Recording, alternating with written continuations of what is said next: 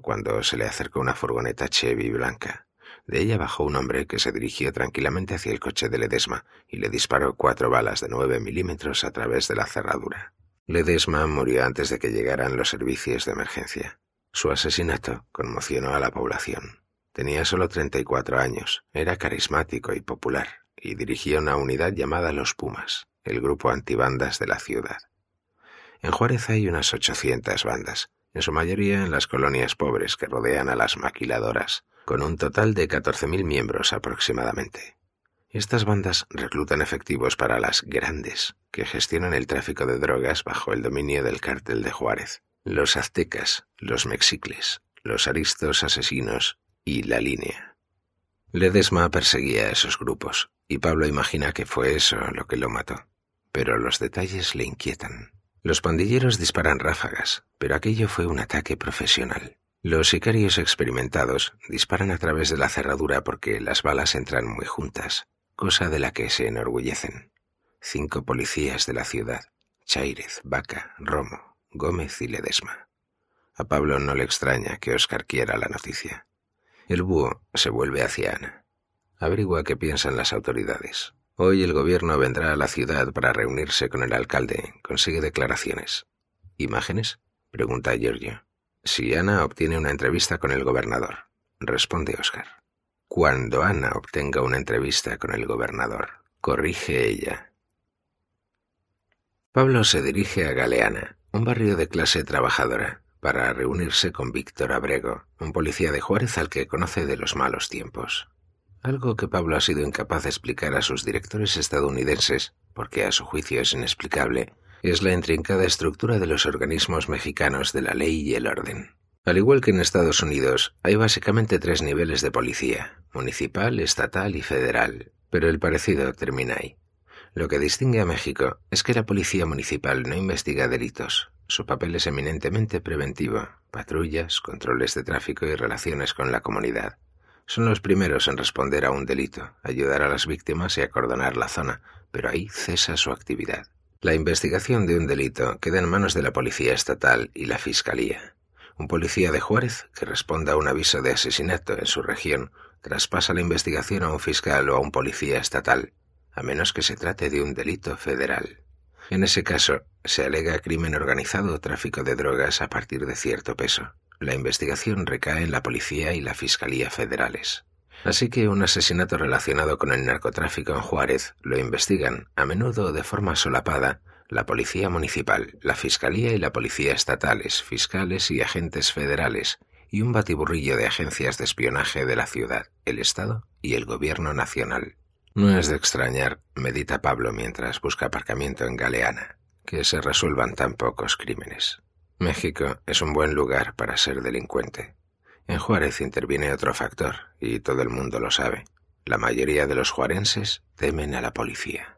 Y con razón, no solo puede ser arbitraria e impredeciblemente violenta, sino que muchos de ellos trabajan para dos superiores, el jefe de policía y la línea.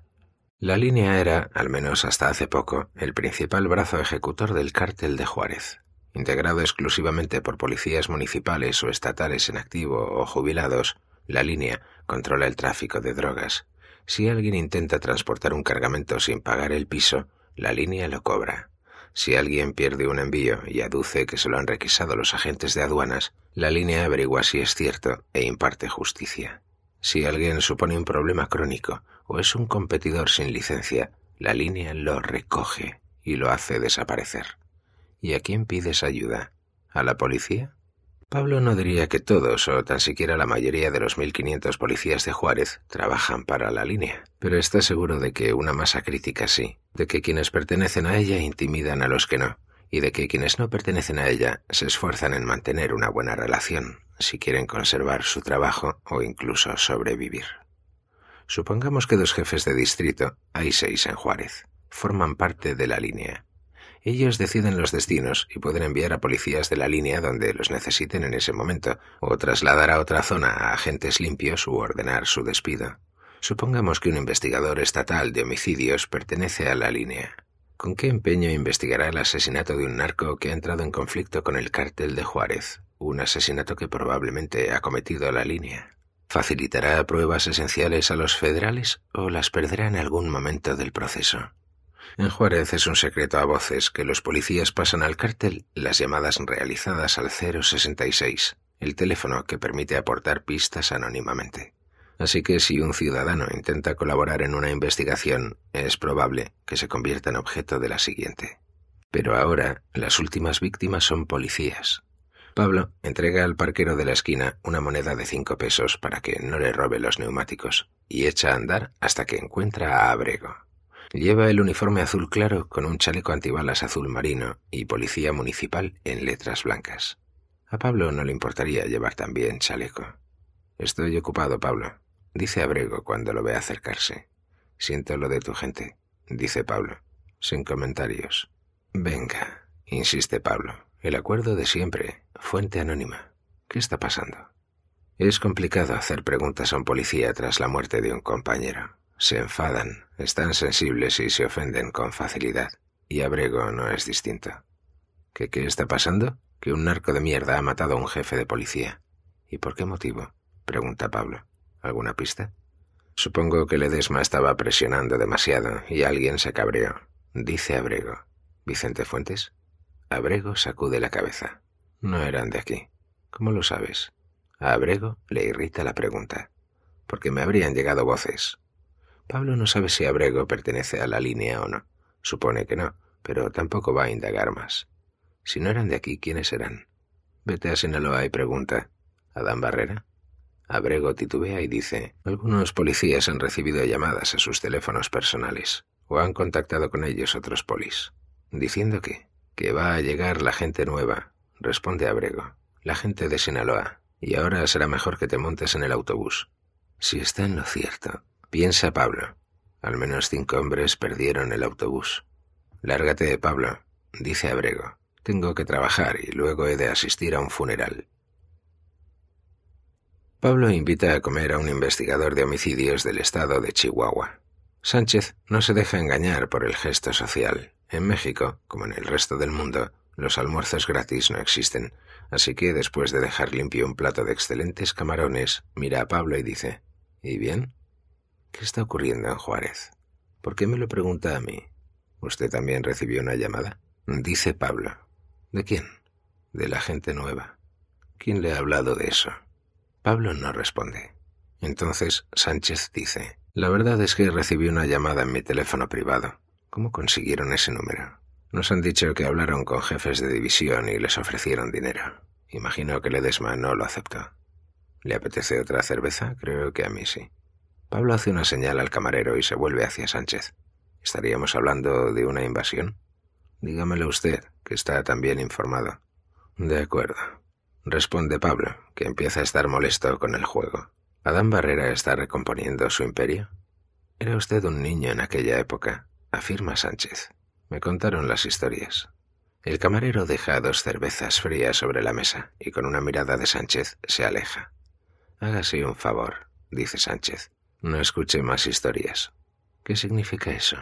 Ya sabe lo que significa. Ah, vamos. La comida y la cerveza han mejorado el estado general de Pablo, pero todavía tiene dolor de cabeza y ese estúpido subterfugio lo empeora. Todo el mundo conoce a Dan Barrera. Ha habido libros, novelas, películas y programas de televisión. Los narcos son una franquicia mediática, por el amor de Dios. La versión de la mafia en esta generación. Eso eran los viejos tiempos, ¿no? Dice Pablo. Los cárteles, los patrones, todos están muertos o encerrados, incluso el Contreras está en la cárcel. Pero Adán Barrera anda suelto. Pablo está molesto y ansioso por concluir la entrevista. Entonces, ¿qué me está diciendo? ¿Habrá una guerra? ¿Barrera entrará en Juárez? Le estoy diciendo que será mejor que no escuche más historias. Responde Sánchez, que coge la cuenta. Esto es nuevo para Pablo. Nunca había visto a un policía pagar la cuenta. Pablo tarda tres horas en localizar a Ramón, pero finalmente encuentra a su antiguo compañero de clase en el Kentucky, cerca del puente de Santa Fe, que lleva el paso. Pablo se sienta en un taburete al lado de Ramón. ¿Qué pasa? Nada. Nada los cojones, piensa Pablo. Si Ramón está cerca de la frontera es por algún motivo. Hay un cargamento en marcha lo cual cuenta otra verdad sobre Juárez.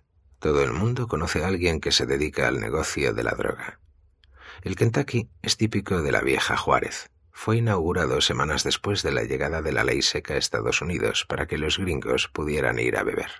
Sinatra lo frecuentaba, al igual que Marilyn Monroe, y cuenta la leyenda, aunque Pablo no se la cree, que Al Capone lo visitó en una ocasión tras cerrar un acuerdo sobre whisky de contrabando.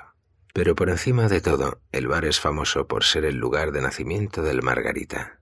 Así somos, piensa Pablo. Nos conocen por el contrabando de otros, por las estrellas de cine de otros países y por bebidas afrutadas. Pide una indio. ¿Cuánto tiempo sin verte, mano? Dice Ramón con un atisbo de resentimiento. Es cierto, piensa Pablo. En el instituto eran amigos, estaban juntos a todas horas, pero sus vidas tomaron caminos diferentes. Pablo andaba ocupado con el trabajo y otros amigos, y Ramón entró en prisión. Lo descubrieron robando coches y cumplió tres años en el Cereso de Juárez, un centro con una fama merecida. Si uno quería sobrevivir allí, se unía a los aztecas. Ramón quería sobrevivir. La banda se formó en prisiones estadounidenses, donde es conocida como Barrio Azteca, pero cuando Estados Unidos empezó a deportar prisioneros que también eran inmigrantes ilegales, el grupo se expandió rápidamente a las cárceles mexicanas y después a la comunidad. En Juárez hay unos 600 aztecas, pero utilizan a niños de muchas bandas más pequeñas y dicen que cada vez controlan más actividades del cártel de Juárez. Con la línea, dominan el tráfico de drogas en la zona noroeste de la ciudad, mientras que los mexicles y los aristos asesinos dominan el sudoeste. Pablo ha oído historias de cómo ejercen su control, de cómo celebran grandes fiestas, y todo el mundo anima cuando propinan una paliza a un prisionero. Luego cavan un agujero, lo llenan de ramas de mezquite, arrojan dentro a la víctima y encienden una cerilla.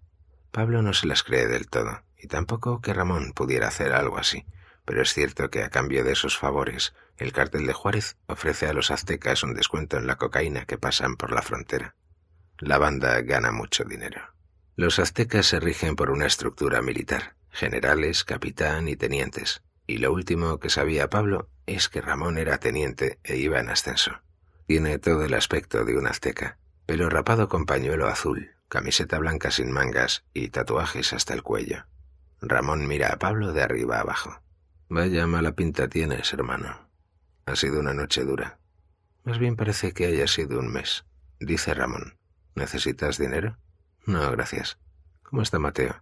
Bien, gracias. ¿Y los tuyos?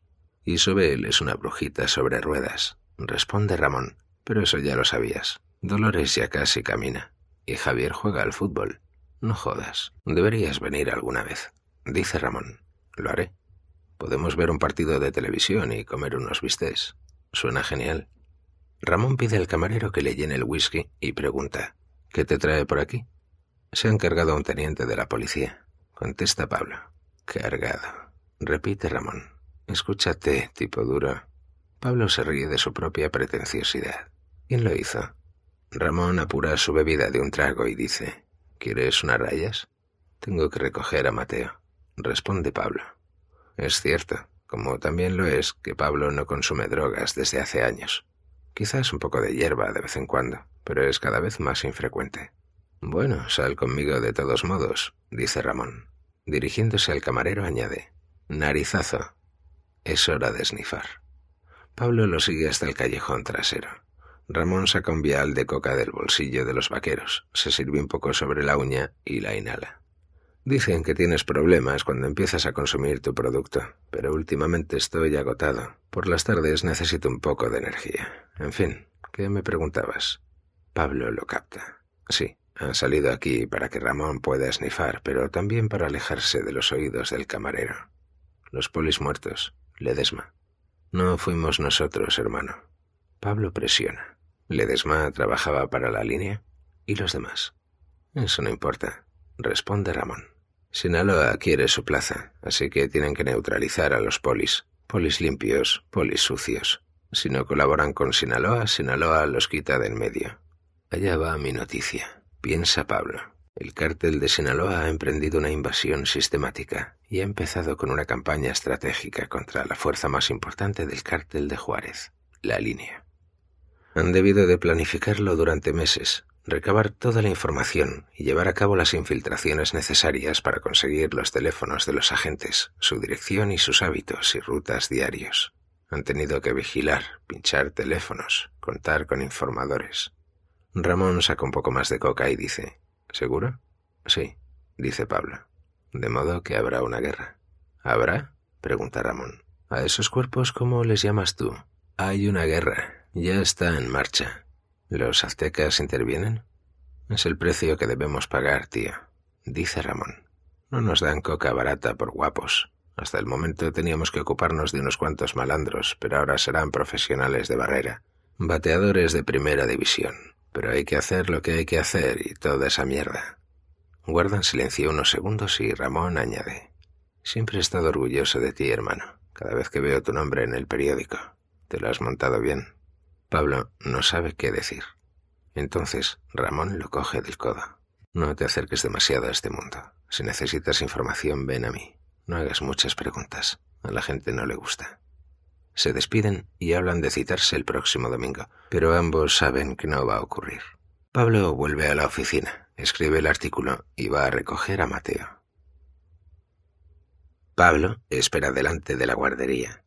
En su opinión, Mateo era demasiado pequeño para empezar el colegio, ya fuera preescolar o de cualquier índole, pero se impusieron los argumentos de Victoria. Por supuesto, todos los argumentos de Victoria acaban imponiéndose, según la cual nunca es demasiado pronto para empezar, sobre todo si querían que entrara en una escuela de primaria decente. Pablo sospecha que la verdadera motivación era tener más tiempo libre para trabajar. Como gana más dinero que él, Pablo estuvo a punto de dejar su puesto en el periódico, trabajar por libre y ejercer de padre en casa durante un año, pero se le impidió un último vestigio de machismo. De todos modos, no cree que Victoria hubiera aceptado, aduciendo que con su padre los días de Mateo no habrían estado suficientemente organizados, lo cual es cierto, piensa Pablo mientras observa a los niños salir por la puerta. Habrían sido maravillosamente desorganizados. Mateo es la combinación perfecta de su unión. Tiene el pelo negro como la azabache y los ojos azules penetrantes, uff, de Pablo. Posee la inteligencia y la cordialidad de su madre. La incesante curiosidad la ha heredado de ambos. Pablo no es objetivo, claro está, pero es muy evidente que Mateo es el niño más guapo de la escuela, y el más inteligente y afectuoso, y por supuesto el que mejor juega al fútbol. Todo su futuro se irá al traste si no entra en la escuela primaria adecuada, según Victoria. Mateo se acerca corriendo, y Pablo lo abraza. Le resulta increíble no cansarse nunca de esa sensación. ¿Cómo estás, papi? Muy bien, mi hijo. ¿Y tú? Hemos pintado cebras. ¿De verdad? pregunta Pablo. ¿Y no se movían? Mateo estalla en carcajadas. Papi, ¿qué? Eran cebras de papel. ¿Cebras de papel? No sabía que existían. Son dibujos de cebras. Ah, ahora lo entiendo. Qué tonto, papi. Pablo lo coge de la mano y se dirigen a la parada de autobús. Esa actividad simple y normal supone un gran alivio respecto de la locura del narcomundo, como él lo llama. ¿Dormir en tu casa? pregunta Mateo. Sí. ¿Cuántos sueños? ¿Qué? Ah, sí, dos sueños. Bien. Lo agarra con más fuerza y pregunta. ¿Qué hacemos? Si quieres, dice Pablo, podemos ir al parque a jugar al balón. Luego tío Tomás leerá su libro. ¿Te gustaría ir? ¿Puedo llevar colores? Claro, responde Pablo. Después tía Ana dará una fiesta. Irá la tía Jimena. ¿Quieres que vayamos? ¿Estará el tío Giorgio? Probablemente, dice Pablo. Todo el mundo quiere a Giorgio, piensa. Yo también. A lo mejor me deja hacer una foto, dice Mateo. Seguro que sí. Y si te cansas puedes dormir en la cama grande de tía Ana. ¿Podemos ir al zoo? pregunta Mateo. ¿El sábado? Bueno, hoy no. Sí. Bien. ¿De qué color has pintado las cebras? pregunta Pablo. Naranja y azul. Bien. Piensa Pablo. Los narcos son una estupidez. Lo único importante es que su hijo quiera pintar las cebras de naranja y azul. Los dos rectángulos, uno amarillo y otro terracota, de cafebrería, se encuentran en el Círculo José Reyes Estrada, justo enfrente de la Plaza de las Américas y cerca de la universidad, y constituyen el epicentro de la vida intelectual de la ciudad. Representa todo lo que a Pablo le encanta de Juárez. Para él, la cafebrería, una cafetería, librería, galería, centro teatral y lugar de reunión para quienes estén interesados en las ideas, el arte y la comunidad, es casi literalmente el corazón de la ciudad. Va allí a ver a amigos, a conocer a gente nueva, a descubrir ideas interesantes, a participar en debates que a veces degeneran en discusiones, pero nunca en peleas, a escuchar música y lecturas, y a comprar libros que no puede permitirse, pero a los que tampoco se puede resistir, por no hablar de tomarse una buena taza de café, que no provenga de una gran cadena, y sentarse en un rincón tranquilo a leer. Ahora está sentado en una silla plegable metálica, mientras Mateo pinta felizmente en el suelo. En esta ocasión, un tigre magenta y turquesa, y escucha a Tomás leer su última novela. Es un libro hermoso, y una bonita lectura, como solo cabría esperar de Tomás Silva, a quien Pablo considera un tesoro nacional.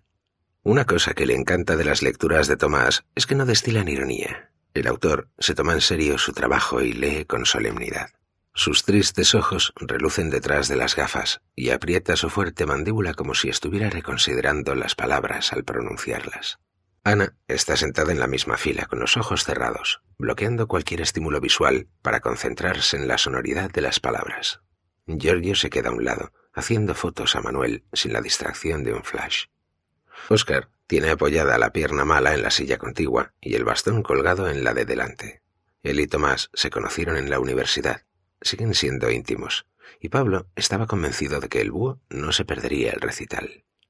En realidad, gran parte de la intelectualidad de Juárez ha asistido al acto, escritores, poetas, columnistas y diversos lectores serios que nunca se pierden este tipo de actividades. Pablo reconoce a algunos políticos locales que están allí para demostrar que tienen cerebro y supuestamente alma, aunque pone en duda ambas cosas. Victoria no ha venido, aunque le encanta Tomás, tanto en lo profesional como en lo personal. Probablemente estará trabajando. Piensa Pablo. Victoria siempre está trabajando. La lectura termina y llega el turno de preguntas. Hay muchas, algunas de ellas legítimamente curiosas, otras son más afirmaciones que interrogaciones y pretenden hacer ostentación de los conocimientos de quien las formula o expresar un dogma. Tomás es paciente y meticuloso con cada una de ellas, pero se le nota aliviado cuando todo acaba. Luego sirven café y vino, y como de costumbre, la gente entabla conversación, pero Pablo cree que su hijo de cuatro años ya ha agotado las reservas de paciencia y lo lleva al parque para que corretee y juegue un rato antes de ir a casa de Ana. Cuatro horas después, Pablo está sentado en los escalones de la cocina que conducen al patio vallado del pequeño bungalow de Ana en Mariano Escobedo. Ha pasado muchas noches agradables allí, sentado en esos mismos escalones, o en una silla de madera, o ayudando a Ana a cocinar en la pequeña parrilla de carbón. Hoy la casa está abarrotada. Ana, por supuesto, acabó invitando a todos los que asistieron a la lectura, y la mayoría hicieron acto de presencia. Tampoco importa. Ha cocinado paella para un regimiento y muchos de sus invitados han ido a cenar antes de pasar por la fiesta. Casi todos han traído vino o cerveza, como también lo ha hecho Pablo, para no suponer una carga económica para la anfitriona. Es lo que se espera en las reuniones en Juárez, sobre todo en un grupo mayoritariamente comunista, o al menos socialista. Ahora, Pablo bebe cerveza y escucha a Tomás y el búho, que va levemente borracho, debatir apasionadamente sobre el lirismo romántico de Efraín Huerta, mientras Giorgio habla del Banco Mundial con una atractiva mujer a la que Pablo no conoce. La política fiscal como preliminares observa Jimena al situarse junto a Pablo, que le hace sitio. Es alta y delgada, toda ella ángulos torpes y bordes marcados. Tiene ocho hermanos y hermanas, y en su familia han sido panaderos en el Valle de Juárez durante generaciones. Asimismo, Jimena es activista, tiene poco más de 50 años y dos hijos que ya son adultos jóvenes, y cada vez invierte más tiempo en causas sociales, que a menudo la llevan a Juárez. Se conocieron cuando Pablo estaba cubriendo los feminicidios, como empezaron a llamarse las desapariciones y asesinatos de cientos de chicas. 390 para ser exactos. Piensa Pablo. Investigó al menos 100 casos, vio los cuerpos, si es que llegaban a encontrarlos, entrevistó a las familias y asistió a funerales y oficios conmemorativos. Parece que ha acabado con menos respuestas que cuando empezó. Pero Jimena, que perdió a una sobrina, ayudó a crear una organización, Nuestras hijas vuelven a casa, para presionar a la policía y a los políticos a fin de que ahondaran en la cuestión. Ahora observa irónicamente a Giorgio realizar sus movimientos. Tiene cierto encanto, dice Jimena. ¿Y tú? ¿Algún romance en tu vida? Últimamente no. Responde Pablo. Entre el trabajo y el niño, Mateo se está haciendo mayor. ¿Cierto? Es muy buen chico. Y quiere a su tía Jimena. Piensa Pablo. Mateo fue hacia ella en cuanto entraron en la casa, se le subió al regazo y mantuvieron una seria conversación sobre cebras, tigres y otros animales. Luego, Jimena fue a buscar un cuenco de paella para Mateo y, con permiso de Pablo, unos polvorones de canela. Más tarde lo llevó a la cama de Ana y le leyó un cuento hasta que se durmió. ¿Qué tal está Victoria? pregunta. Es Victoria, dice Pablo, conquistando el mundo.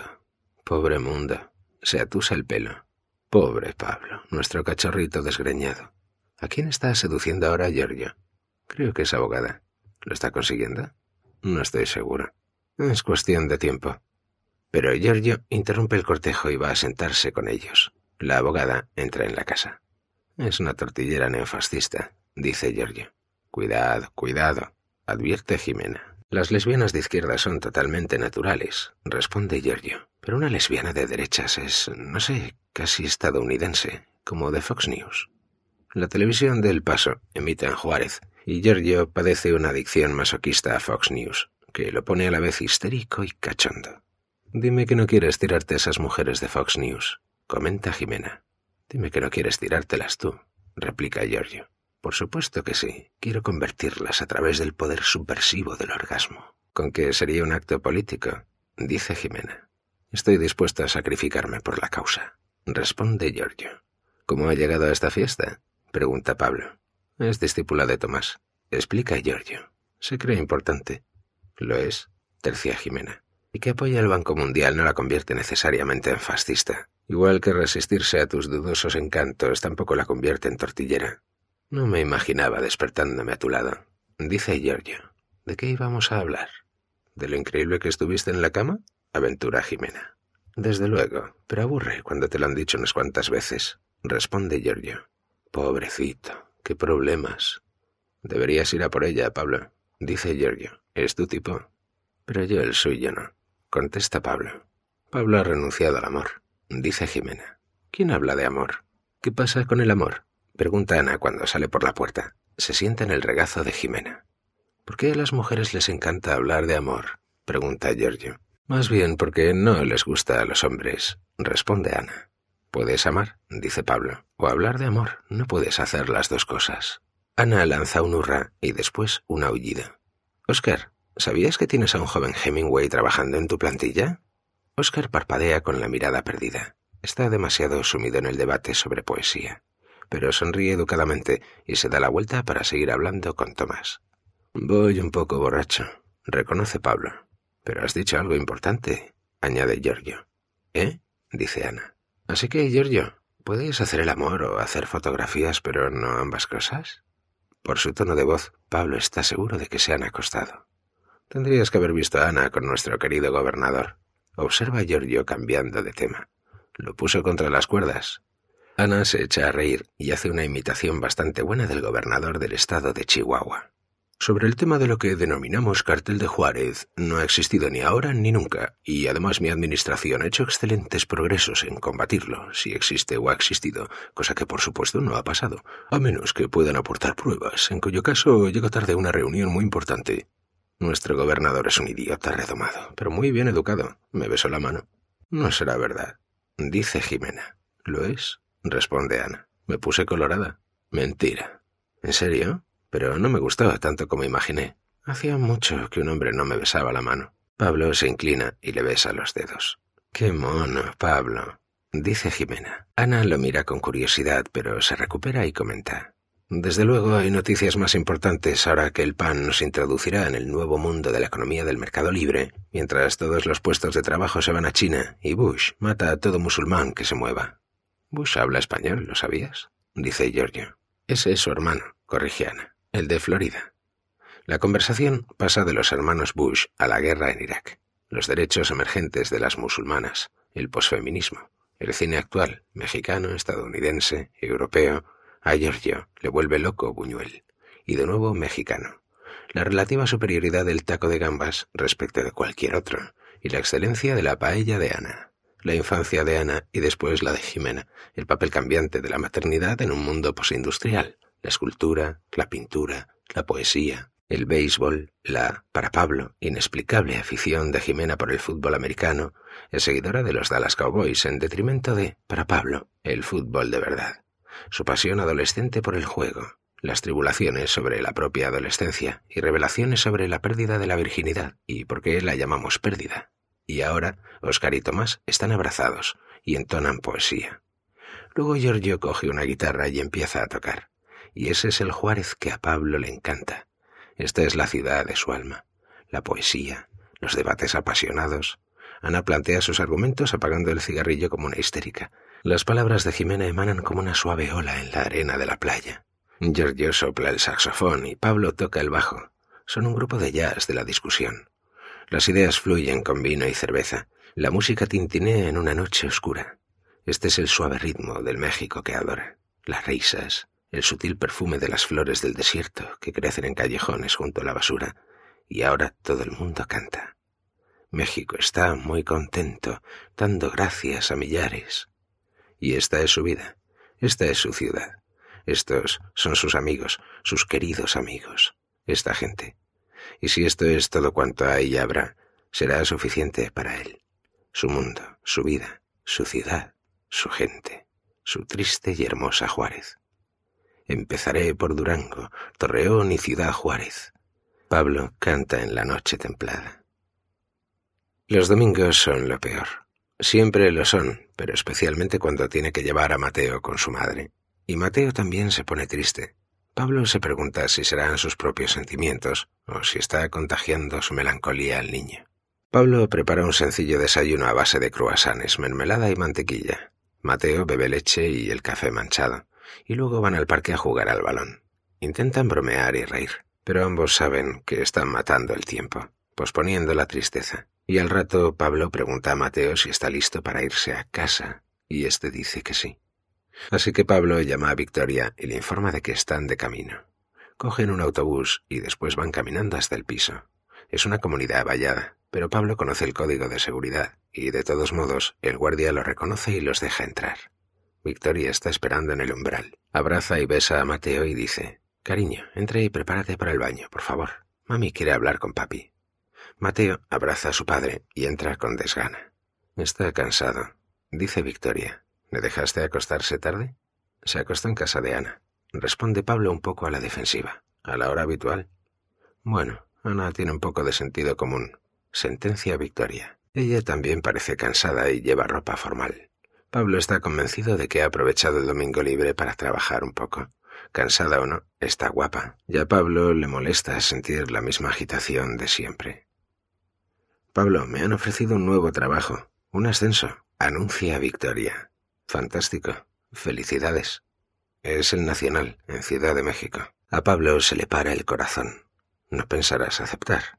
Sí, lo haré, responde. ¿Un periódico nacional? ¿Directora de la sección de economía? Por favor. ¿Y Mateo?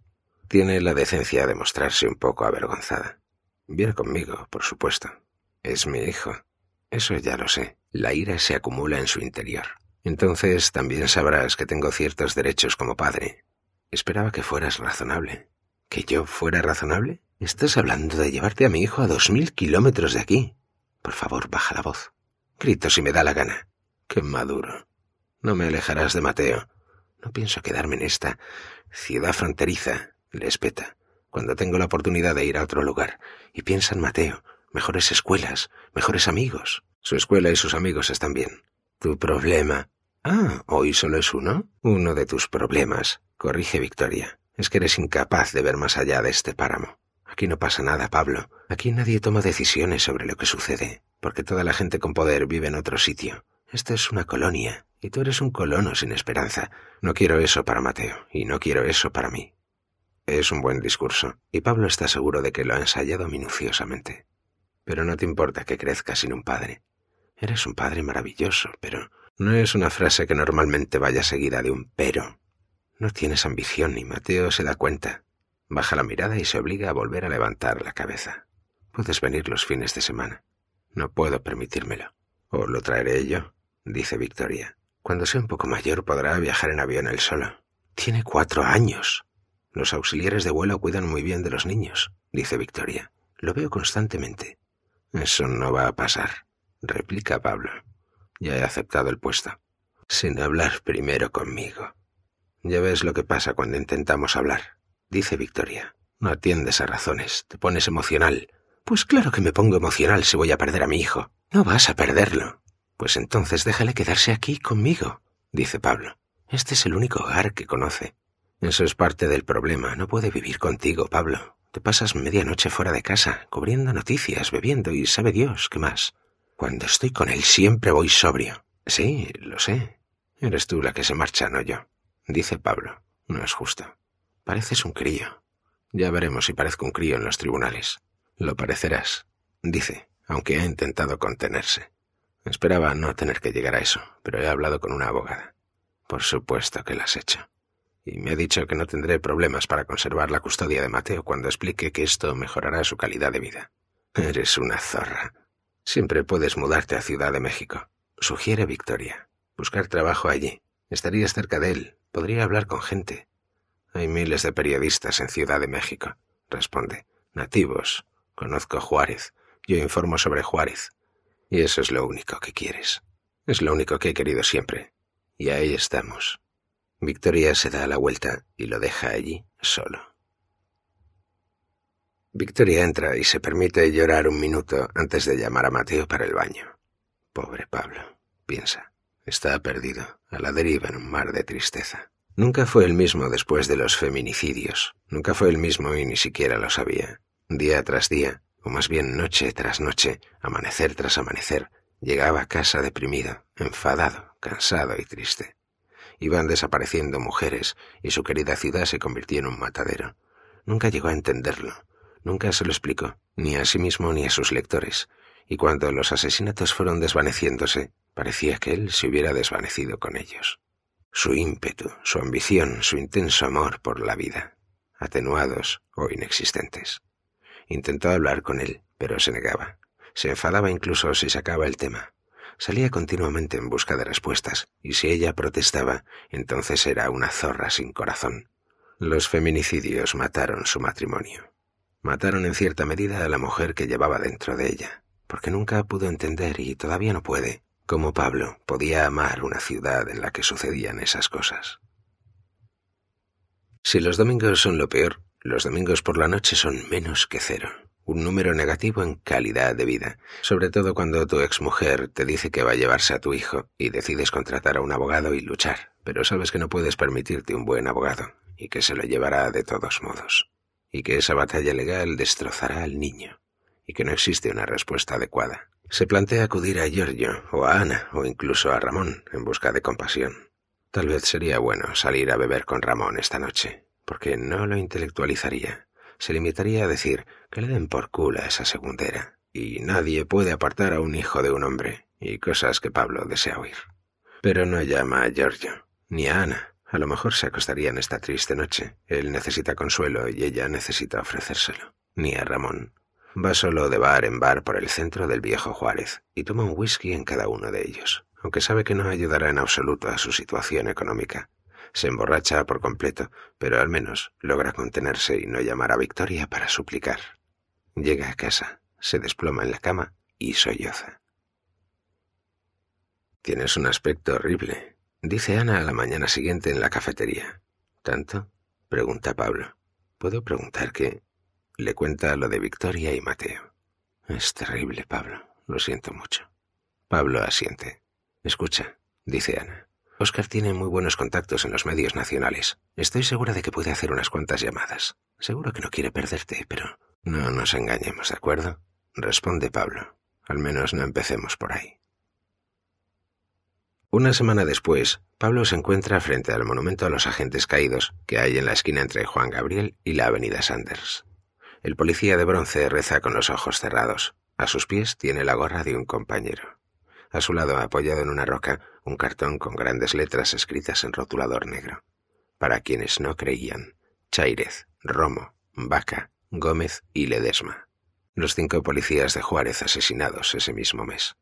Otro cartel dice, para los que siguen sin creer, y cita los nombres de otros diecisiete agentes de Juárez. ¿Lo tienes? pregunta Pablo. Giorgio está demasiado ocupado haciendo fotos como para dar la respuesta obvia, pero sin apartar el ojo del visor dice, ¿Quién crees que lo ha puesto? La gente nueva. Responde Pablo. Están diciéndoles a los policías de Juárez, concretamente a 17 de ellos, que o se suben al autobús del cártel de Sinaloa o este los atropellará. Eso confirma tu noticia, dice Giorgio. Así es, piensa Pablo. Su artículo sobre los policías asesinados y el cártel de Sinaloa había causado cierto revuelo.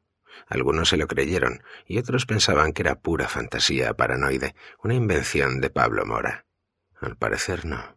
Piensa mientras anota los nombres en su libreta. El sexto de la lista es su antigua fuente de los malos tiempos, Víctor Abrego, que unos días antes le había mandado a paseo. Mierda, piensa. Los carteles que han aparecido de la noche a la mañana han atraído a una multitud de curiosos, así como a los medios de comunicación, un camión de televisión y locutores de radio. Oscar querrá que envíe rápidamente el artículo. Ello planteará al búho un dilema ético, medita Pablo. Debe publicar los nombres de los agentes de policía a los que han amenazado para que elijan entre cooperar o morir, la vieja disyuntiva de plata o plomo. Sin embargo, en cierto sentido, piensa Pablo, la gente nueva ya ha publicado los nombres, ¿no? Es el nuevo rostro de la guerra entre bandas de narcotraficantes. Están convirtiéndose en expertos en medios de comunicación. Antes ocultaban sus crímenes, ahora los publicitan. Parece que han aprendido de Al Qaeda ¿Qué sentido tiene cometer una atrocidad si nadie se entera? Puede que ese sea el titular de mi noticia. Los crímenes que antes acechaban en la sombra ahora buscan la luz del día. ¿O queda demasiado novelístico? Oscar decidirá. Pablo va a Galeana a hablar con Abrego. ¿Pero qué coño voy a preguntarle? Piensa Pablo. ¿Te preocupa la amenaza que pesa sobre tu vida? ¿Te amenaza el cártel de Sinaloa porque eres un policía honesto que les causa problemas o porque perteneces a la línea? Son preguntas estúpidas que Abrego no responderá de todos modos, pero puede que le dé un contexto general. Si no fuera porque Pablo no lo encuentra. No está en la esquina, ni en la calle, ni en ninguno de los restaurantes, cafeterías o bares que frecuenta. Abrego se ha esfumado. Por costumbre, Pablo consulta el reloj para ver si es hora de recoger a Mateo pero recuerda que ya no está allí, sino en Ciudad de México con su madre. Ha pasado un mes, y el día que Victoria se llevó a su hijo duele tanto como una puñalada. ¿Me recogerás en el cole, papi? preguntó el niño. No, mi hijo, respondió Pablo arrodillado delante de él. Cada día no. ¿Quién me recogerá? Tendrás una niñera muy simpática, dijo Victoria. Yo no quiero una niñera, contestó Mateo entre lágrimas. Yo quiero a mi papi. Pablo lo abrazó con fuerza. Cuando volví a dejarlo en el suelo, susurró a Victoria al oído. Te odio por esto, ¿me oyes? Te odio y espero que te mueras. Sé un poco elegante, Pablo. Luego acomodó a Mateo en el asiento del Jetta y se fue. Mateo se despidió con la mano. Le rompió el corazón. Le rompió el puto corazón. Mateo ha vuelto a Juárez en una ocasión, un niño asustado bajando del avión de la mano de un auxiliar de vuelo. El fin de semana con él fue maravilloso pero Pablo se pregunta si merece la pena o si está siendo egoísta, porque la despedida del domingo fue muy difícil para Mateo, que empezó a sentir ansiedad por la mañana. Tenía el estómago revuelto y no quiso desayunar, y se pasó la tarde llorando. Pablo ha llegado a detestar las palabras Papá te verá pronto. Ha dejado el piso. Ese dinero va destinado al abogado de la custodia y a las visitas a Ciudad de México. Duerme en el sofá de Giorgio, o si el fotógrafo está entretenido en casa, en el sofá del salón de Ana, a 15 metros y dos mil kilómetros de su dormitorio. Suena el localizador de radio de la policía. Motivo 59. Mierda, dice Pablo. Motivo 59 es el código de asesinato. Escucha un segundo más y oye al emisor añadir. 292. Dos varones. Va a la dirección indicada. Los dos cuerpos están en Colonia Córdoba Américas, en plena vía Río Champotón, con las manos atadas a la espalda con cinta adhesiva. Me está entrando nostalgia de los días en que fotografiaba a gente viva. Comenta Giorgio. ¿Tenemos algún nombre? Pregunta Pablo. Oscar siempre quiere nombres. No vamos a ceder al recurso barato de los muertos anónimos, dice siempre. Yo soy solo el fotógrafo. Pablo consigue los nombres por medio de los policías que recogieron sus carteras y carnés de identidad. Se llamaban Jesús Durán y Fernando González, de 24 y 32 años respectivamente. Son sinaloenses, dice Pablo a Giorgio. Gente nueva. Ya no, responde Giorgio, que protesta por lo difícil que es conseguir nuevos planos. Dímelo a mí. Piensa Pablo al oír al emisor. Motivo 59, 192. El último cuerpo se encuentra en la parte trasera de una camioneta en Galeana. Es Abrego. Tiene las manos atadas con plástico, lleva un trapo sucio metido en la boca y le han disparado en la nuca. Lo que un escritor no tan bueno como Pablo denominaría estilo de ejecución. Dos días después, Pablo cubre una incursión militar en una casa del barrio de Pradera Dorada, donde los soldados se incautan de 25 rifles de asalto, 5 pistolas, 7 granadas de fragmentación, 3.494 balas, chalecos, 8 radios y 5 vehículos con matrícula de Sinaloa. Al día siguiente, el ejército registra otra casa, detiene a 21 hombres y decomisa 10 AK-47, 13.000 dosis de cocaína, 2,1 kilos de pasta de cocaína, 760 gramos de marihuana, 401 balas, uniformes del ejército mexicano y la AFI, y tres vehículos, y un helicóptero. A la mañana siguiente, Pablo se halla en la sección de local, cuando Oscar anuncia que han recibido una nota de prensa del Departamento de Policía Municipal de Juárez. La policía no atenderá a más llamadas, dice, pero permanecerán en las comisarías. De modo que la gente a la que pagamos para que nos proteja, observa Ana, no puede protegerse a sí misma. Pero el repliegue a las comisarías no sirve de mucho. El día después de la nota de prensa, dos policías de Juárez son secuestrados en sendos incidentes. Transcurridos dos días, un jefe de policía local recibe un disparo en la cabeza en la ciudad de Chihuahua. Al día siguiente, Oscar envía a Pablo y Giorgio a la calle Cocoyoc. La casa del barrio de Cuernavaca fue registrada hace tres semanas y el ejército encontró casi dos toneladas de marihuana en su interior. Después una llamada anónima les indicó que buscaran debajo del patio. Cuando Pablo llega allí, siente náuseas y ha de reprimir el vómito. En el césped hay una hilera de cuerpos sin brazos ni piernas. Junto a ellos ve dos cabezas cercenadas. Durante una larga jornada, los soldados descubren un total de nueve cuerpos desmembrados debajo del cemento. Empiezo a sentirme un pornógrafo, comenta Giorgio mientras hace fotos. El porno de la violencia. Piensa Pablo. Se pregunta si Oscar incluirá esas imágenes en las páginas del periódico. Muchos lo hacen. Se ha convertido en un nuevo sector, la nota roja, diarios sensacionalistas con fotografías de los muertos, cuanto más sangrientas mejor, que venden los repartidores en esquinas e isletas. Uno puede ganar mucho dinero haciendo fotos para la nota roja, y Pablo no sabe si a Giorgio le tienta. Ahora trata de conseguir las identificaciones de los fallecidos, pero los soldados lo toman por loco.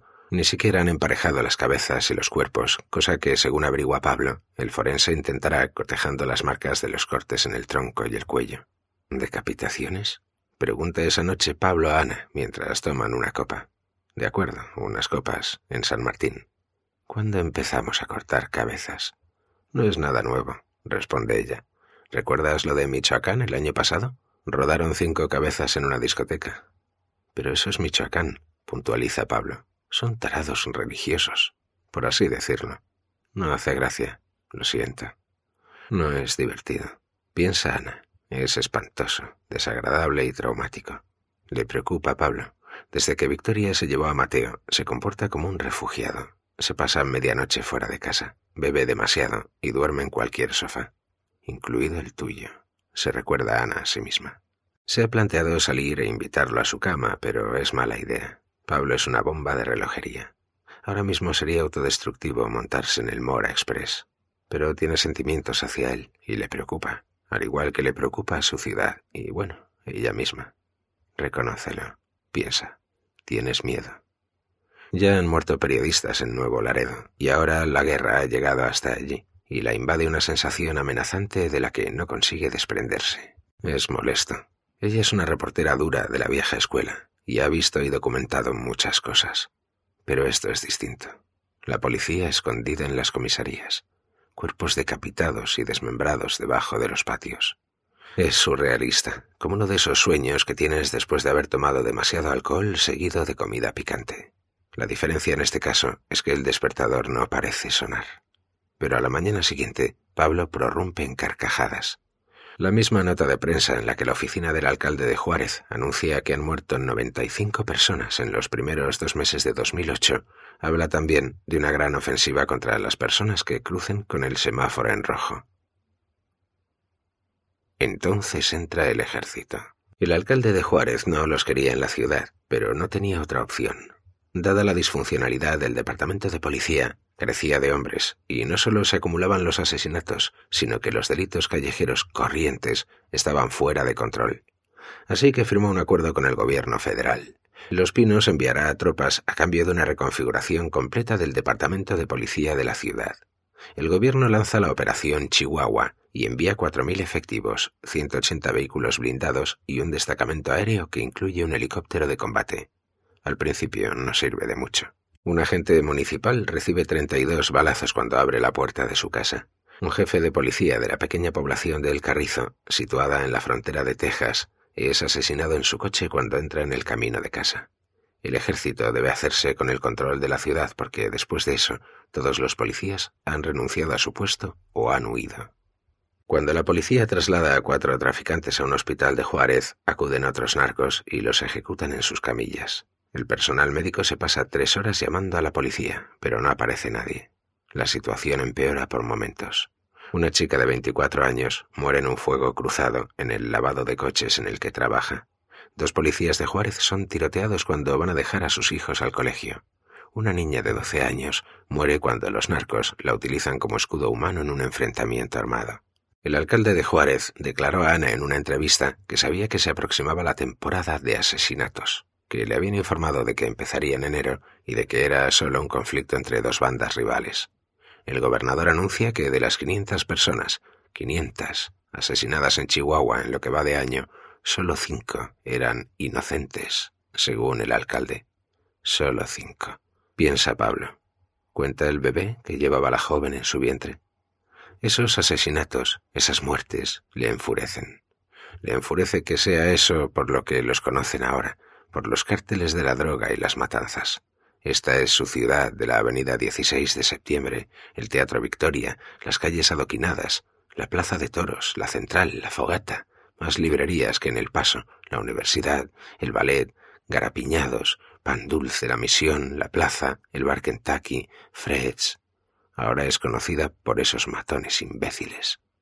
Y su país, México, tierra de escritores y poetas, Octavio Paz, Juan Rulfo, Carlos Fuentes, Elena Garro, Jorge Volpi, Rosario Castellanos, Luis Urrea, Elmer Mendoza y Alfonso Reyes, Tierra de Pintores, Diego Rivera, Frida Kahlo, Gabriel Orozco, Pablo Higgins, Juan Soriano y Francisco Goitia, de bailarinas como Guillermina Bravo, Gloria y Nelly Campobello, Josefina Lavalle y Ana Mérida, de compositores Carlos Chávez, Silvestre Revueltas, Agustín Lara, Blas Galindo, de arquitectos Luis Barragán, Juan O'Gorman, Tatiana Bilbao, Michel Rochkind, Pedro Vázquez, de cineastas maravillosos, Fernando de Fuentes, Alejandro Iñárritu, Luis Buñuel, Alfonso Cuarón, Guillermo del Toro, de actores como Dolores del Río, la Doña María Félix, Pedro Infante, Jorge Negrete y Salma Hayek. Ahora los nombres son narcos famosos, nada más que asesinos sociópatas, cuya sola aportación a la cultura han sido los narcocorridos que cantan psicofantes sin talento.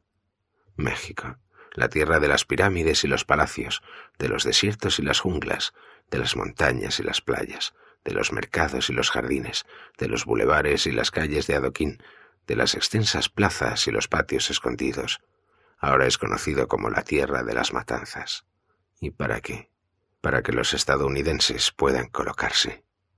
Justo al otro lado del puente se encuentra el gigantesco mercado, la insaciable máquina de consumo que trae la violencia hasta aquí. Los estadounidenses fuman la hierba, esnifan la coca, se inyectan la heroína y toman el cristal. Y luego tienen el valor de señalar al sur, hacia abajo, por supuesto, en el mapa, y hablar del problema de la droga en México y de la corrupción mexicana. El problema de la droga no es mexicano, piensa ahora, sino estadounidense. En cuanto a la corrupción, ¿quién es más corrupto, el vendedor o el comprador? ¿Y hasta dónde llega la corrupción de una sociedad cuando sus ciudadanos necesitan colocarse para evadirse de la realidad a costa del derramamiento de sangre y el sufrimiento de sus vecinos? Corrupta hasta la médula. En su opinión, esa es la gran historia. Esa es la historia que alguien debería escribir. Puede que lo haga yo, y nadie la leerá. Pablo lo sobrelleva bastante bien hasta el asesinato de Casas. El capitán de policía Alejandro Casas también era mencionado en el cartel. Está saliendo de su casa para ir al trabajo y de camino deja a su hijo de ocho años en el colegio, cuando cinco hombres armados con AK asaltan su camioneta Nissan. Casas muere al instante. Una docena de balas del calibre 7.62 acribillan el brazo izquierdo del niño. Los servicios médicos llegan con rapidez, pero se desangra en la ambulancia. Pablo vuelve de urgencias, teclea diligentemente la noticia y abandona la oficina con la intención de emborracharse mucho. Ya en la acera, un hombre al que no conoce se le acerca y le desliza un sobre en el bolsillo interior de su desgastada chaqueta kaki. ¿Qué hace? pregunta Pablo totalmente desconcertado. ¿Quién es usted y qué está haciendo? Acéptalo, dice el hombre. Tiene cara y cuerpo de policía, pecho fuerte y unos hombros anchos que apenas le caben en el abrigo gris. Pablo ha conocido a docenas de polis, pero a este no. ¿Qué es esto? repite. El sobre, dice el hombre. No lo quiero. La sonrisa del desconocido se vuelve amenazadora. No te estoy preguntando si lo quieres, mijo. Te estoy diciendo que lo aceptes. Pablo tiene intención de devolver el sobre, pero el hombre le sujeta la muñeca contra el pecho antes de que pueda cogerlo. Acéptalo. Habrá otro igual cada lunes. ¿De quién? ¿Acaso importa? Pregunta el hombre. Se marcha. Pablo abre el sobre. Es el triple de su salario semanal, en efectivo. Es suficiente para contratar a un abogado decente, si decide hacerlo. Suficiente, si saca la cuenta total, para coger un vuelo a Ciudad de México dos veces por semana y alquilar una habitación modesta. Suficiente. Recuerda un viejo dicho. Cuando llega el diablo, lo hace sobre las alas de un ángel. 3. Polis alegres desfilando. Oh, they look so nice. Looks like angels have come down from paradise. Randy Newman, Jolly Coopers on Parade. Ciudad de México, 2008. Keller recorre el pasillo central en dirección al altar del perdón, como si eso fuera posible. Piensa. El altar se llama así porque las víctimas de la Inquisición eran conducidas hasta él para pedir la absolución antes de ser ejecutadas. Y Beth Tapia está arrodillada con la cabeza cubierta con un velo. Keller se arrodilla junto a ella. Ha llamado hace una hora no con su habitual voz firme, sino algo distinta, estresada, bajo presión. No es de extrañar, teniendo en cuenta que huye de Barrera y de la policía. Podemos vernos. La Catedral Metropolitana de Cuernavaca tiene varios siglos de antigüedad. Las obras comenzaron en 1562, casi 60 años, piensa Keller, antes de que los peregrinos pisaran Plymouth Rock. Las piedras se obtuvieron del templo destruido del dios azteca Huitzilopochtli, de modo que en cierto sentido es aún más antigua. La catedral no se terminó hasta 1813 y ha sobrevivido a inundaciones, incendios y terremotos. No hablan. Keller simplemente nota que extiende la mano y deposita algo en la suya. Se lo guarda en el bolsillo. Y Beth se persigna, se levanta y sale. Keller espera el tiempo suficiente para murmurar una oración decente y se somete a la pantomima de una confesión con un sacerdote mexicano. Perdóneme, padre, porque he pecado. Piensa, he mentido, he sido falso y he desatado una guerra que ya se ha cobrado vidas y se cobrará aún más. Resumiendo, he inspirado a hombres para que asesinen y abrigo odio en mi corazón. No lo dice, sino que confiesa pensamientos impuros sobre las mujeres y recibe una penitencia de media docena de avemarías que recita frente al altar antes de abandonar la catedral. De nuevo en la calle Madero, resiste la tentación de llevarse la mano al bolsillo para tocar lo que le ha dado Ivette. Lo ha visto centenares de veces en vendedores o compradores callejeros, ese indicio culpable que delata dónde se produce el contrabando. En lugar de eso, se detiene en un puesto y compra una bolsa de papas con salsa picante y se las come mientras escruta la calle en busca de cualquier forma de vigilancia que le haya procurado Ivette. Las grasientas patatas están buenas. Arruga la bolsa, la tira en una papelera y vuelve a Ciudad de México. Cierra la puerta. Es una cinta de casete. Keller se pone unos auriculares y la escucha. Cueste lo que cueste, siga con su campaña en Michoacán. La familia es una peligrosa amenaza para la seguridad ciudadana. Son unos lunáticos, por no decir los mayores proveedores de metanfetamina del país. Keller reconoce la voz. Es Martín Tapia. Y los Zetas. Keller cree reconocer también esa voz. Es Gerardo Vera. Los guardias cortan el paso a Keller delante de la casa de Aguilar. Es tarde, pasadas las diez, y son cautelosos.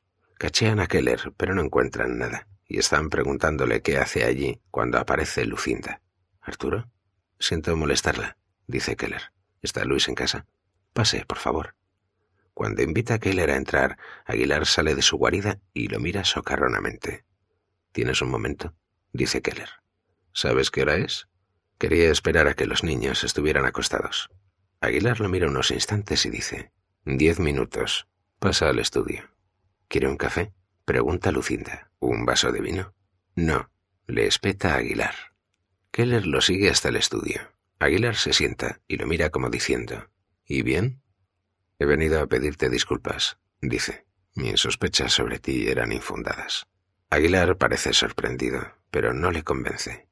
Gracias, pero eso no cambia mi opinión sobre ti. ¿Eso es todo? Keller saca la cinta de casete del bolsillo y la deja sobre la mesa. ¿Qué es eso? Pregunta Aguilar. Ponla. Aguilar se levanta e introduce la cinta en un reproductor. Se sienta de nuevo y escucha. Cueste lo que cueste, siga con su campaña en Michoacán. La familia es una peligrosa amenaza para la seguridad ciudadana. Son unos lunáticos, por no decir los mayores proveedores de metanfetamina del país. Martín Tapia, dice Keller.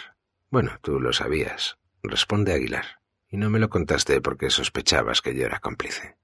No es una pregunta, sino una afirmación, y Keller no contesta. ¿Se lo has dicho a Vera? Continúa Aguilar. No. Aguilar vuelve a poner la cinta en marcha. Y los zetas. Keller ve como el rostro de Aguilar palidece y cómo aprieta la mandíbula al rebobinar la cinta y volver a escuchar. No puede ser dice antes de pararla. Keller no media palabra. ¿De dónde lo ha sacado? Keller sacude la cabeza y vuelve a pulsar play. Y los Zetas ahora están bajo nuestra protección. Por nuestra protección se refiere a, a nosotros y a Adán. Lo ha especificado él. Adán nos ha enviado para que le informemos de esto específicamente, sí. ¿Hay algún problema? Keller detiene la cinta. No sé, pero creo que se trata de Diego. Aguilar asiente y vuelve a reproducir la cinta. Modificar de esa manera la política del gobierno costará más dinero. Le pagaremos medio millón al mes. Keller tiene la sensación de que a Aguilar se le va a romper la mandíbula.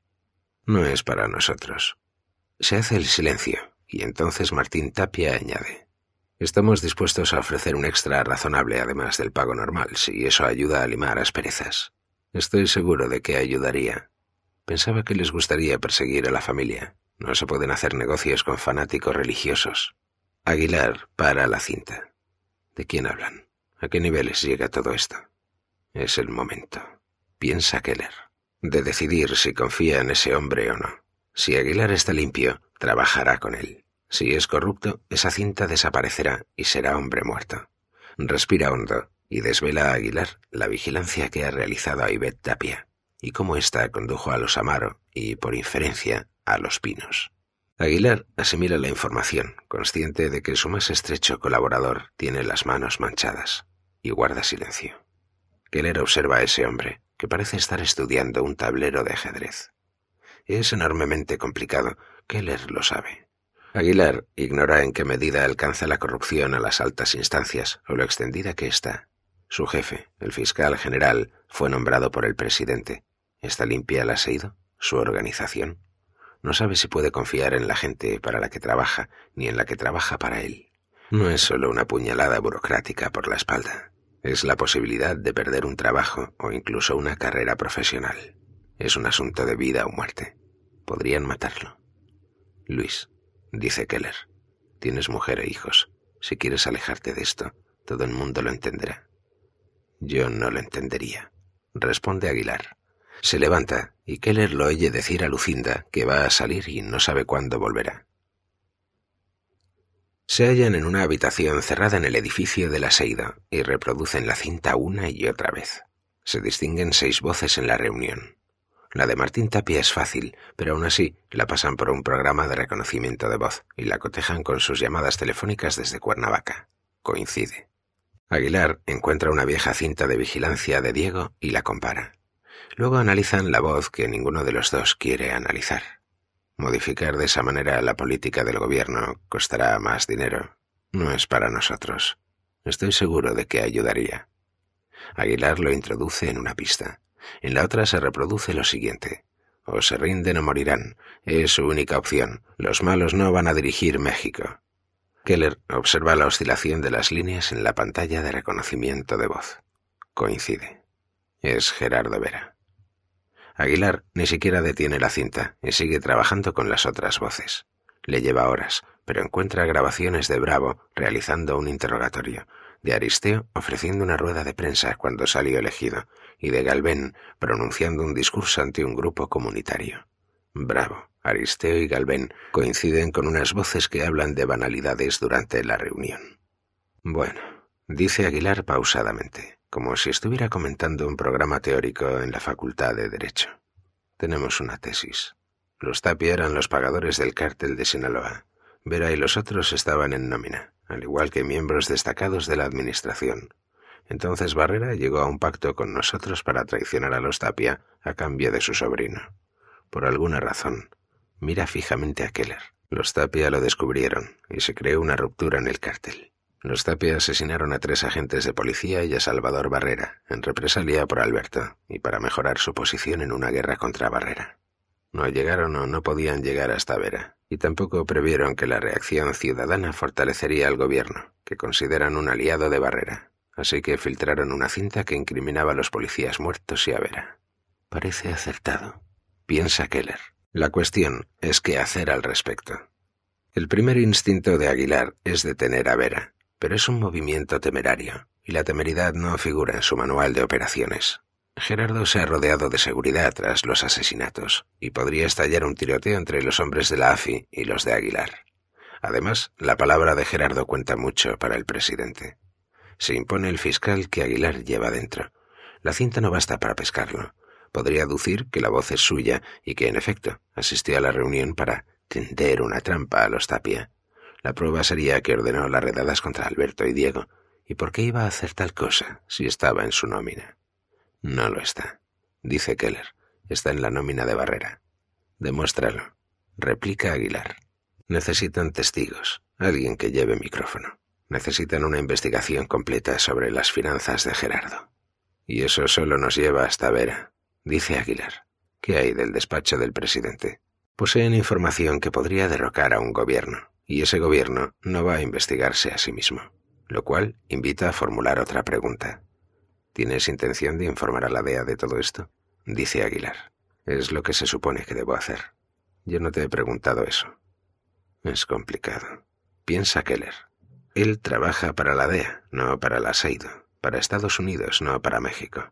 Tiene en su haber información crucial que afecta las operaciones e investigaciones de su organización, incluso puede que a la seguridad de los agentes encubiertos, si la DEA está facilitando a Vera información que éste podría remitir a Barrera. Sin duda, piensa Keller. Vera ha dado información sobre ti. Y la DEA podría hacer lo que el aseido no puede, llevar a cabo una investigación independiente del gobierno mexicano. Cuenta con tecnología de vigilancia y puede piratear ordenadores, descifrar códigos e interceptar comunicaciones. La SEIDO puede hacerlo hasta cierto punto, pero sin ser descubierta, ¿quién sabe qué virus han sido implantados en su maquinaria? Así que la DEA puede hacerlo. Y si ella no puede, la CIA o la NSA sí. Pero, ¿lo hará? Están enamorados de Vera. Si fueran una mujer, se casarían con él, y sus partidarios en Washington, y son legión, argumentarán que está obteniendo resultados. Puede que ni siquiera les importara que esté obteniendo esos resultados gracias a Dan Barrera siempre y cuando acabe con el cártel de Tijuana, el cártel de Juárez y ahora el Golfo, los Zetas y la familia. Keller ya se imagina a Taylor diciendo ¿Que Vera está sacándose medio millón al mes por detener narcos? Bien, nosotros no podíamos pagarle tanto. Estás siendo demasiado cínico, se dice Keller. ¿Que uno de los hombres que dirigen operaciones antidroga es corrupto? Por supuesto que la DEA quiere saberlo. ¿Que el despacho del presidente está implicado? Eso es cosa de la Casa Blanca. Están considerando la posibilidad de inyectar miles de millones de dólares en un gran programa de ayudas para combatir el tráfico de drogas. Pero sabe qué le está preguntando Aguilar y por qué. El jefe del aseido es un patriota extremadamente protector con su país y ahora se siente avergonzado. Y lo estaría todavía más si el gran hermano estadounidense interviniera para solucionarlo y condenara a la corrupción mexicana. Es la peor de sus pesadillas. Saldrá a la luz, Luis, afirma Keller. Y lo sabes. Si no actuamos nosotros, los Tapia encontrarán quien lo haga. Qué gran desafío, piensa. Al entregarme la cinta, el cartel de Tapia en realidad está pidiendo ayuda a Estados Unidos. Dame unas semanas, dice Aguilar. Déjame hacer lo que pueda para completar la investigación. Si puedo recabar las pruebas que necesito, me reuniré con tus superiores. Iremos juntos. Keller cierra el acuerdo. Tres de los hombres que asistieron a la reunión están muertos, pero había otra voz en la cinta, una voz que no han identificado, que no dice gran cosa. En ocasiones, cuando Martín Tapia comenta algo, se oye esa voz dándole la razón. Chido, chido. Consiguen los historiales de todas las personas contratadas por Vera para la AFI y desde su ascenso para cualquier puesto en la Policía Federal y descubren que tienen algo más en común. Todos sirvieron como policías de barrio en la dura colonia de Iztapalapa en los años 90. Galvén estaba allí. Bravo y Aristeo también. Encuentran a otros tres altos mandos, Igor Barragán, Luis Labastida y Javier Palacios. Todos ellos trabajaron con Vera en Iztapalapa y fueron contratados cuando fundó la AFI. Ahora Barragán es coordinador de seguridad regional de la AFI. Labastida es el director de espionaje. Palacios es director de operaciones especiales todos bajo el paraguas de Vera. Todos superaron la prueba del polígrafo que validaba su integridad. Vera los hizo ascender a todos con él. Piensa Keller. Pero ¿a quién llevó a la reunión con los Tapia? Con toda probabilidad fue uno de estos, que debe de vérselas venir ahora que otros tres han sido asesinados. O habrá cambiado de bando y se habrá unido a los Tapia. En todo caso, podría ser el testigo que necesitamos. Buscan grabaciones de voz de alguno de los tres, pero no encuentran nada. Hay una cosa que Keller ha aprendido con los años. Si la respuesta no está en el presente, normalmente está en el pasado. 1. Huele un barrio de chabolas antes de verlo. Keller tenía un profesor de universidad que aseguraba que el pilar de la civilización eran las tuberías, que básicamente la infraestructura para traer agua limpia y sacar agua sucia era la que permitía que grandes poblaciones se congregaran en residencias permanentes y crearan ciudades y culturas. De lo contrario, las personas tendrían que ser nómadas, literalmente para escapar de su propia mierda. En la polvorilla, el peor barrio de chabolas de Iztapalapa, no existe tal infraestructura. El olor a agua estancada es lo de menos. El hedor a orina y mierda, de perro, de burro, de cabra, de pollo y de humano, es un ataque a los sentidos. Las calles de tierra son esencialmente sumideros de porquería y agua de tamarindo, llamada así por su color marrón. La falta de agua potable canalizada exige una labor diaria que solo sirve para que al menos las mujeres vivan en la pobreza. Cada día esperan durante horas a que lleguen los camiones, y a veces esos camiones no llegan porque han sido secuestrados en otros barrios de Iztapalapa antes de poder desplazarse a la zona. La mayoría de las casas son chozas y barracas con paredes de contrachapado y techos de cartón. Por la noche salen del parque manadas de perros callejeros en busca de comida. Casi siempre es basura o algún pollo descuidado, pero se sabe que los perros se han llevado a niños. El barrio es especialmente famoso por la droga, los carteristas, las prostitutas y una representación anual de la pasión que atrae a decenas de miles de personas. Supongo que la gente nunca quiere perderse una crucifixión, piensa Keller. Las calles están llenas ahora mismo. Pequeños traficantes, prostitutas y bandas de niños. Observan a Keller con desconfianza. No es de allí, no es su lugar. Tan solo se ha adentrado en la polvorilla a buscar mujeres o a comprar heroína y coca. O quizás sea Polly. Keller recorre una calle e ignora las imprecaciones de las trabajadoras y los niños que venden mota frente a las hileras interminables de chabolas con techos de hojalata o viejas vallas publicitarias que hacen las veces de techos. Se detiene frente a una cabaña cuya puerta es un raído cartel de Coca-Cola y entra. En la única habitación hay un colchón y una silla de mimbre recogida de la basura.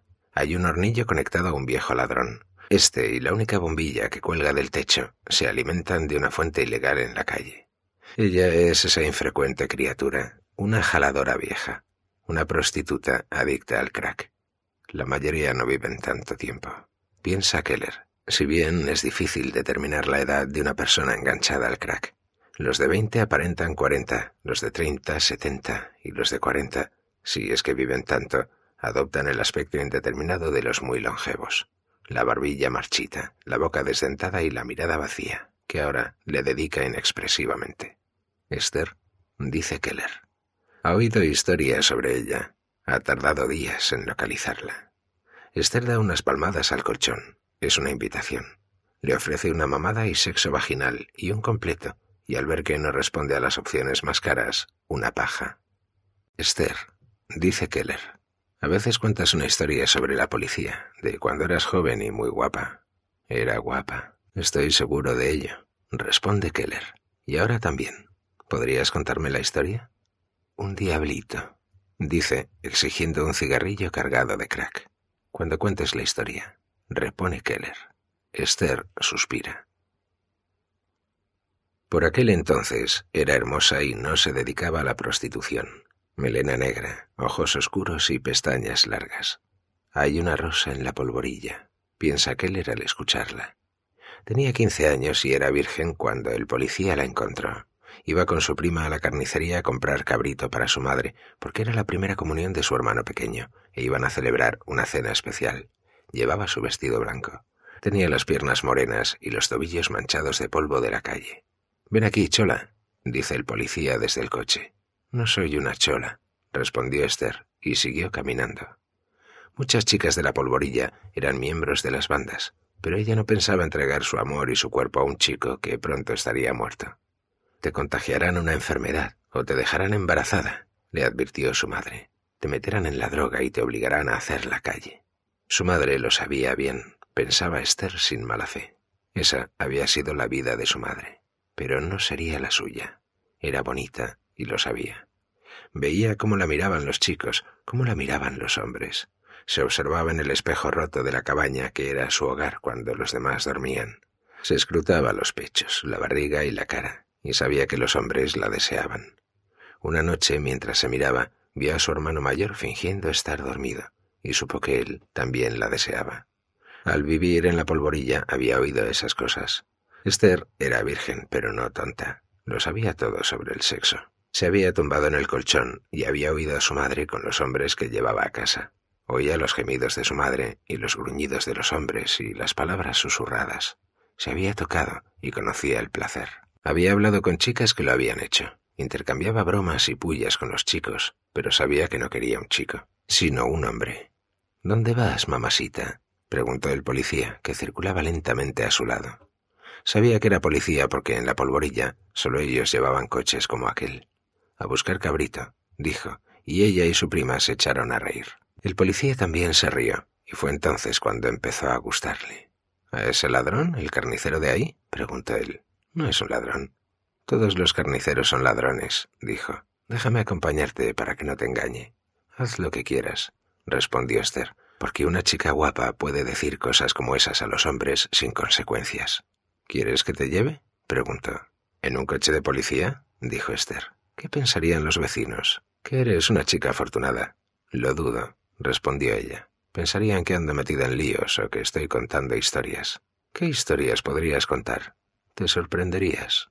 En ese momento se hallaban enfrente de la carnicería. El policía bajó del coche y su compañero se sentó al volante y lo aparcó.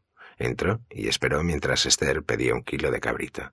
Cuando el carnicero puso la carne en la balanza, el policía dijo, Aparta el dedo de ahí, mano.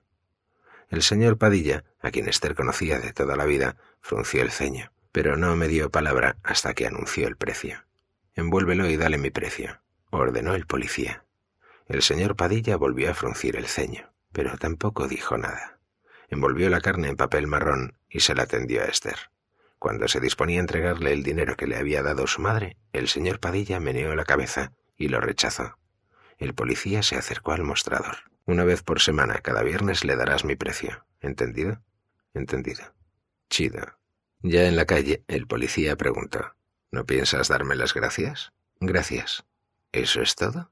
¿Qué quieres? Un besito. Le di un beso en la mejilla. Su compañero se echó a reír e hizo sonar la bocina. Tenemos trabajo que hacer, don Juan. ¿Cómo te llamas? preguntó el policía. Esther. ¿No vas a preguntarme cómo me llamo yo? Si quieres. dijo ella. ¿Cómo te llamas? Me llaman Chido, respondió, porque es una palabra que digo mucho. Disfruta de la cena. Espero volver a verte, Esther. Al alejarse, su prima dijo, Esther, tiene treinta años por lo menos. Esther lo sabía. Fue a casa y celebraron la fiesta. Cuando Esther devolvió el dinero y su